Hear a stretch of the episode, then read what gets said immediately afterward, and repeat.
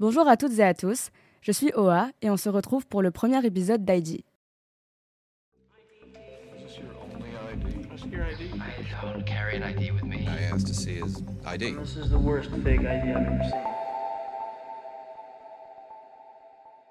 ID, qu'est-ce que c'est? Pour celles et ceux qui ont un peu de base en anglais, ID, c'est une pièce d'identité, donc Identity Document. Cette émission va porter sur le thème de l'identité, abordé sous différents angles, que ce soit des aspects plus personnels, comme la question de genre ou les origines, plus socioculturels, comme l'identité de groupe, ou à partir d'une vision plus historique, avec la politique de l'enfant unique en Chine ou les apatrides. On a de nombreuses définitions de l'identité, telles que caractère permanent et fondamental de quelqu'un, d'un groupe, qui fait son individualité, sa singularité, personne qui cherche son identité, ou bien ensemble des données de faits et de droits qui permettent d'individualiser quelqu'un, donc la date et le lieu de naissance, le nom, le prénom, la filiation, etc. J'ai choisi de parler de l'identité parce que c'est un thème qui m'a toujours tenu à cœur et que je trouve très riche et pertinent à développer, puisque c'est une notion souvent abordée en sciences humaines et sociales, que ce soit en sociologie, psychologie, biologie, géographie et surtout en philosophie. Au sujet du format de l'émission, chaque épisode sera divisé en deux parties distinctes. Une première qui présentera le thème du jour de façon plus factuelle et une autre sur la base d'un échange ou d'un témoignage d'un invité concerné par le thème.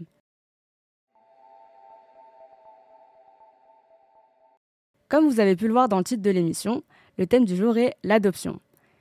Je vous propose quelques définitions de l'adoption. Acte juridique qui établit des rapports légitimes de parenté directe entre personnes non liées par le sang, ou une autre définition qui est création d'une filiation entre un adoptant et un adopté. C'est important de noter qu'il y a deux types d'adoption en France. L'adoption simple, qui conserve le lien avec la famille biologique de l'adopté, ce qui peut être le cas par exemple d'un enfant en famille d'accueil qui est ensuite adopté, et l'adoption plénière, qui rompt les liens avec la famille d'origine, ce qui est la vision qu'on a typiquement de l'adoption. On va aussi différencier les adoptions internationales des adoptions nationales. L'adoption en chiffres, ça donne 232 enfants adoptés à l'étranger en 2022 par des familles françaises contre 4136 en 2005, ce qui est un chiffre colossal et qui a amplement diminué. Parce qu'en effet, il y a eu un gros pic d'adoption vers 2005-2006, notamment grâce à la Convention de l'AE de 1993 qui concerne la protection des enfants et la coopération en matière d'adoption internationale. Cela a donc entraîné la réouverture des frontières de certains pays et de nombreuses stars qui ont adopté à cette époque, tels que Johnny Hallyday ou Angelina Jolie, pour n'en citer que quelques-uns. Par la suite, il y a eu un déclin du nombre d'adoptions internationales dans les années 2010, ce qui est dû à des changements de politique d'adoption internationale, donc d'accords entre les pays ou euh, politique d'adoption interne, ainsi qu'à l'évolution des normes sociétales. En effet, pour les nouvelles générations, la fonction parentale n'est plus une finalité en soi ou une priorité. De plus, le développement de la procréation médicalement assistée joue aussi un rôle dans cette diminution. J'ai commencé par beaucoup parler des adoptions internationales, mais qu'en est-il des enfants adoptés en France? On a eu entre environ 700-800 adoptions nationales en 2022 en France. Contrairement à ce que l'on pourrait penser, il y a eu plus d'adoptions nationales que d'adoptions internationales ces dernières années. En France, une partie des pupilles de l'État sont mis à l'adoption. Un pupille de l'État est un enfant mineur qui a perdu tout lien avec ses parents ou sa famille, c'est-à-dire des enfants placés en situation de vulnérabilité, comme des enfants orphelins, abandonnés ou nés sous X. Les seuls autres enfants éligibles à l'adoption nationale sont ceux dont les parents ont donné l'accord pour être adoptés. Pour adopter un enfant, il faut déjà obtenir un agrément qui dure 5 ans, et ensuite faire la demande d'adoption auprès de l'aide sociale à l'enfance, donc l'ASE pour une adoption nationale, ou à l'Agence française de l'adoption, l'AFA, pour une adoption internationale. Les procédures sont extrêmement longues et tumultueuses, surtout pour les adoptions à l'étranger. Elles durent plusieurs années, de 2 à 6 ans. Il y a beaucoup de demandes contre peu d'adoptions parce que certains dossiers n'aboutissent pas pour cette question de délai. L'adoption nationale est donc plus rapide et favorisée ces dernières années. De plus, il y a une phase de renseignement et un suivi important de l'enfant et de la famille qui va l'accueillir, il y a un suivi médical de l'enfant dans le pays d'origine, il y a un suivi mental des parents et un suivi par des services sociaux lors de l'arrivée de l'enfant au domicile. Il y a des conditions qui restreignent considérablement le nombre de personnes pouvant adopter, telles que l'âge, la santé, la situation familiale et professionnelle, et par conséquent financière, le projet éducatif et la motivation. On constate donc des inégalités dans l'adoption, surtout pour les personnes célibataires ou celles qui n'ont pas beaucoup de moyens dans le cas d'une adoption à l'étranger, puisqu'il faut payer les déplacements, les billets d'avion, les traducteurs, les intermédiaires et finalement tout ce qui doit faire le lien entre les futurs parents et futurs enfants. Les raisons d'adopter sont diverses et les premières raisons qui mènent à cela sont la santé et la fertilité. En effet, cela peut être une alternative dans le cas où l'un des partenaires ne peut pas ou ne peut plus procréer, ou dans les couples homosexuels. Dès lors, l'adoption n'est pas un acte humanitaire, c'est un choix de vie. Pourquoi avoir choisi ce thème-là? Vous l'avez peut-être deviné à partir des quelques informations que j'ai parsemées, et si vous nous suivez sur Instagram, je suis née au Vietnam et j'ai été adoptée à mes trois mois. On en vient donc à la deuxième partie de ce podcast, témoignage. Comme vous avez pu le comprendre, l'invité du jour est moi-même. Et je voulais commencer en précisant qu'en général, l'adoption est un sujet dont je parle peu, que j'évoque seulement quand j'ai besoin de le préciser pour donner un contexte, parce que même si c'est quelque chose qui me définit à mes yeux, je ne veux pas nécessairement que ce soit le cas aux yeux des autres, et on a souvent tendance à me donner une identité que je n'ai pas quand j'en parle. C'est-à-dire qu'il y a beaucoup d'idées reçues sur l'adoption, parce qu'il y a un gros manque d'informations et de représentation sur le sujet, et j'ai pu recevoir un certain nombre de questions indiscrètes ou déplacées dès que je l'évoquais, parce qu'il y a cette idée générale que l'adoption, c'est quelque chose de triste, de malheureux, dont il faut avoir pitié. Si on me pose des questions en rapport avec mon adoption, j'y réponds sans problème, au même titre où je répondrai à d'autres questions sur ma vie, parce que j'ai vraiment aucun tabou à en parler, puisque euh, ce n'est pas un sujet tabou. On en vient donc à mon premier point, par rapport à comment je le vis, que ce soit dans ma vie de tous les jours ou dans mes relations familiales, je suis loin d'être malheureuse, et l'adoption joue un rôle minime, voire nul dans ma vie en général. Je l'ai mentionné avant, mais l'argent joue un rôle important pour les adoptions internationales, donc à ce niveau-là, je n'ai jamais manqué de rien, même si l'argent ne fait pas tout, mais c'est pour expliquer le fait que j'ai toujours eu un bon confort de vie. J'ai eu un suivi par une éducatrice spécialisée dès mon arrivée en France, et sur le rapport, il était assez clair que j'étais très épanouie dans mon nouveau domicile, et que j'ai toujours eu une famille aimante. En effet, j'étais assez chouchoutée, et je pense que le temps d'attente, donc qui a duré 7 ans, entre les premières démarches et mon arrivée. Et je tiens à préciser que j'avais indiqué que la durée d'un agrément dure 5 ans.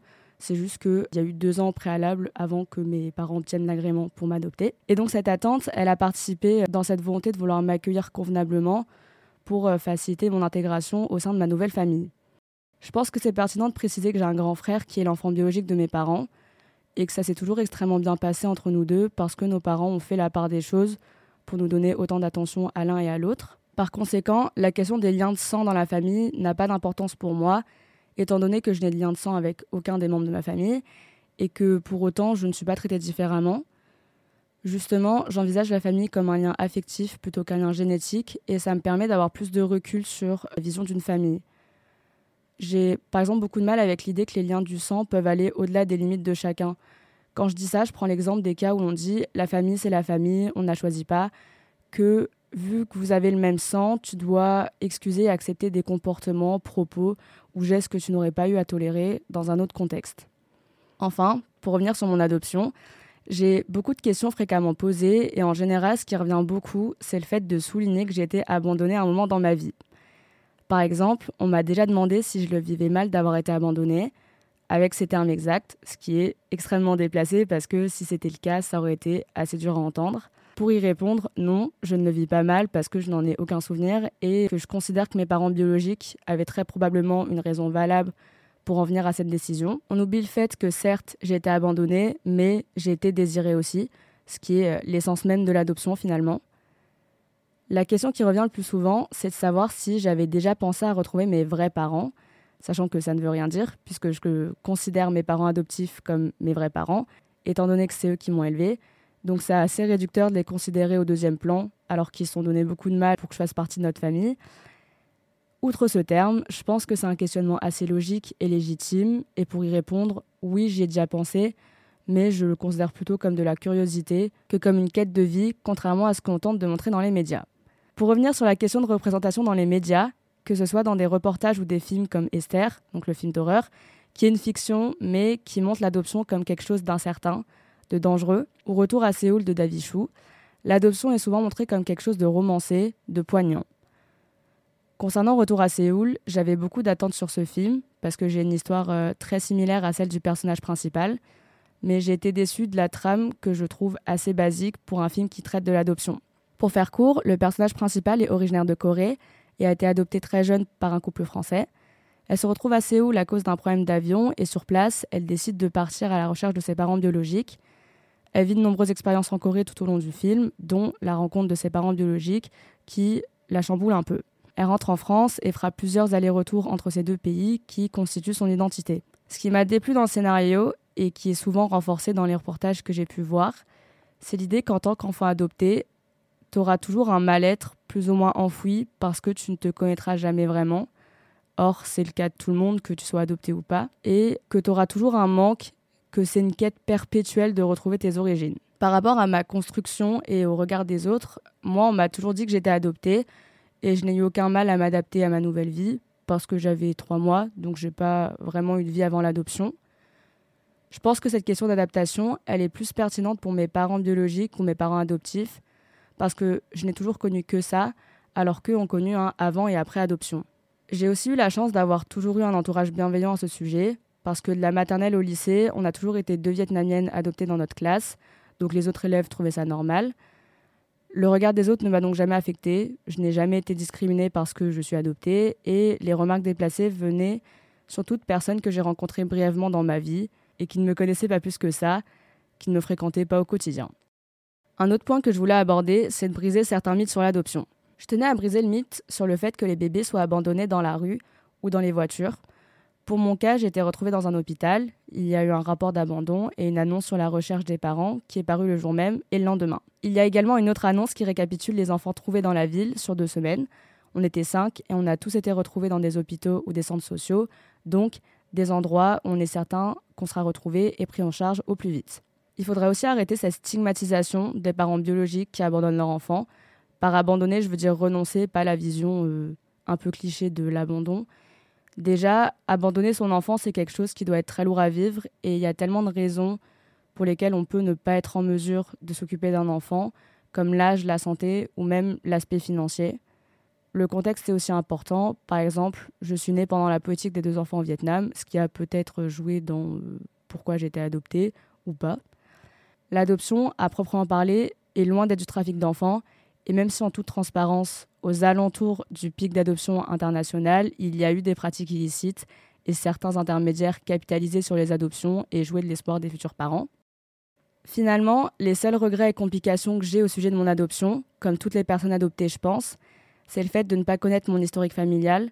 Je ne connais pas mes origines précisément et c'est pour cette raison que les tests euh, d'ADN qui retracent la généalogie marche très bien auprès des personnes adoptées. Petite parenthèse, si vous demandez si je l'ai fait, la réponse est non parce que j'osais pas le faire avant et depuis euh, quelques années, les tests ADN qui ne sont pas pour des buts médicaux sont interdits en France. Parenthèse fermée. C'est aussi un peu embêtant pour l'aspect médical parce que je ne sais pas s'il y a des antécédents de maladies ou de problèmes euh, cardiovasculaires dans ma génétique, mais avec les progrès de la médecine actuelle, c'est loin d'être un réel problème.